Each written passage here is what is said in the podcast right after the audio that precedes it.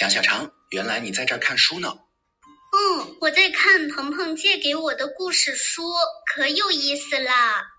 哦，爸爸也喜欢听有趣的故事，你能给我讲讲吗？没问题。从前有一个很穷的砍柴人，他在河边砍柴时，一不小心把斧头掉进了河里，于是伤心的大哭起来。河里的水神听到了他的哭声。就从河里捞起一把金斧头，问砍柴人：“这是你掉的斧头吗？”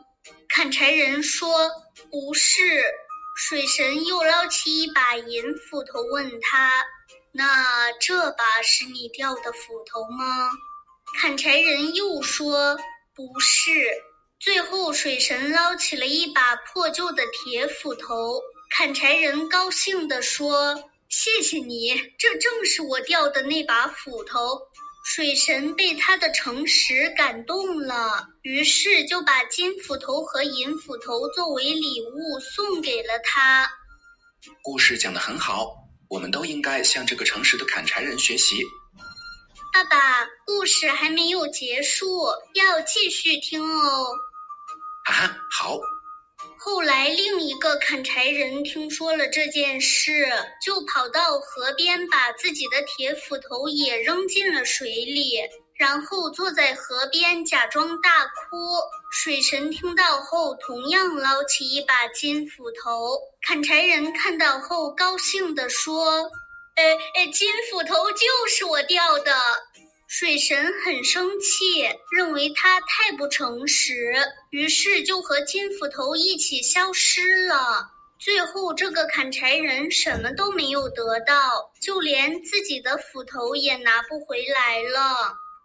小小长，爸爸听完这个故事，想起了古人的一句话：“巧诈不如拙诚。”巧诈不如拙诚。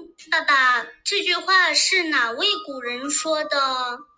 这句话是战国时期的大思想家韩非说的。小小长，我们之前还学过韩非的一句名言，你还记得吗？记得，记得，是小信诚则大信立。很好，学过的知识都记得。嘿嘿，爸爸，那巧诈不如拙诚是什么意思呀？别急，我现在就给你讲。巧诈不如拙诚。这里的诈是指欺诈，拙是指笨拙。这句话的意思是，无论怎样的巧妙欺诈，都比不过笨拙的诚实。也就是说，做人做事一定要诚实，千万不能说谎欺骗别人。爸爸，我觉得这句话说的很有道理。故事里那个贪心的砍柴人，因为不诚实，最后不但什么都没有得到，还把自己的斧头也弄丢了。是啊，使用欺诈骗人的方法为自己谋取利益，是不会有好结果的。只有诚实的待人做事，才能获得别人的尊重和信任。爸爸，给你讲一个鲁宗道的故事吧。好耶，又有故事听啦！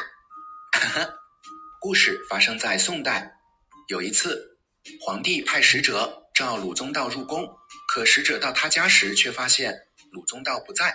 等了好久，他才从酒馆回来。使者因为要先回宫向皇帝回报，就和鲁宗道商量：假如皇上怪罪您来晚了，您用什么事儿推脱一下呢？爸爸，鲁宗道是怎么回答的？